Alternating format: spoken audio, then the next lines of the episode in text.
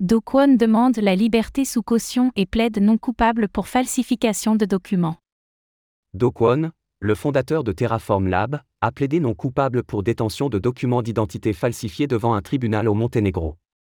Sa demande de libération sous caution a été refusée et il reste détenu jusqu'à sa prochaine audience fixée au 16 juin prochain. Par ailleurs, une adresse Ethereum, ETH, associée à Do Kwon a récemment transféré 7 millions de dollars.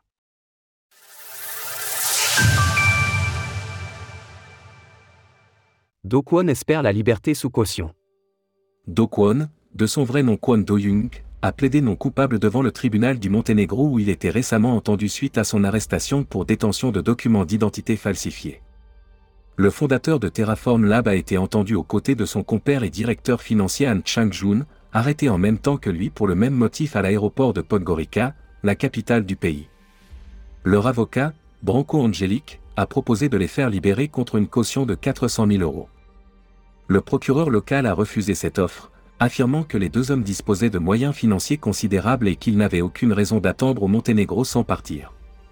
Ainsi, ils devront rester emprisonnés un peu plus d'un mois supplémentaire dans l'attente de leur prochaine audience fixée au 16 juin prochain. Hasard du calendrier, l'audience dont nous parlons s'est déroulée un an après l'implosion de Terra, Luna. Cette dernière aura signé le début d'un long bear market, dont les retombées sont encore aujourd'hui présentes dans l'écosystème dans sa globalité. Pour revenir sur cet événement et vous proposer un bilan de l'actualité concernant Do Kwon, nous avons récemment rédigé un article à ce sujet.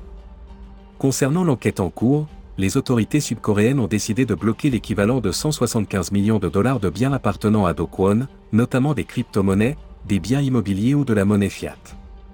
Le portefeuille crypto de Do Kwon en mouvement. Une adresse Ethereum, ETH, identifiée comme appartenant à Do Kwon, qui détient plus de 22 millions de dollars à l'heure de l'écriture de ces lignes sous forme d'USDC, a récemment repris de l'activité après deux mois sans la moindre transaction. Au total, la personne derrière ces mouvements de fonds aurait ainsi transféré plus de 7 millions de dollars ces derniers jours, principalement à travers les protocoles Uniswap, UNI, et Curve, CRV. Il semble toutefois peu probable qu'il s'agisse de Do Kwon, ce dernier étant actuellement derrière les barreaux. Le lien entre Do Kwon et cette adresse, parmi d'autres, avait été établi dès 2020 par le professeur Jai Woshu. Selon lui, à cette époque, l'adresse aurait reçu exactement le même montant d'UST que celui envoyé par une adresse officielle de Terra via un bridge au même moment. Les mouvements de fonds des différents wallets appartenant hypothétiquement à Do Kwon sont d'ailleurs probablement suivis de près par les autorités internationales, Do Kwon faisant l'objet d'une notice rouge d'Interpol et étant sous la menace d'une extradition vers les États-Unis et vers la Corée du Sud. Source Bloomberg, Défilama. Retrouvez toutes les actualités crypto sur le site cryptost.fr.